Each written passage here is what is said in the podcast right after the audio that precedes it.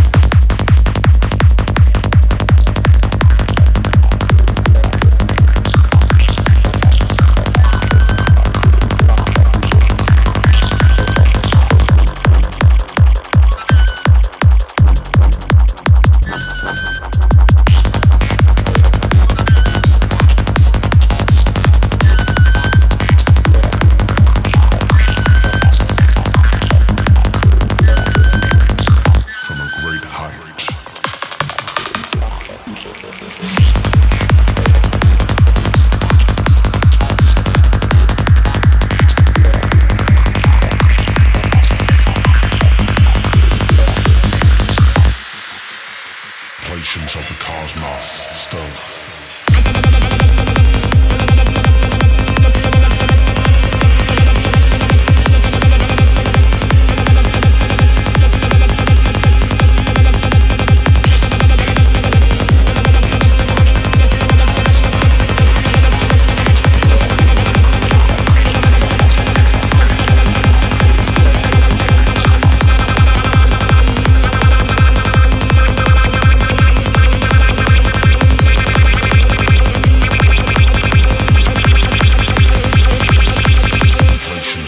Cosmos Stanley.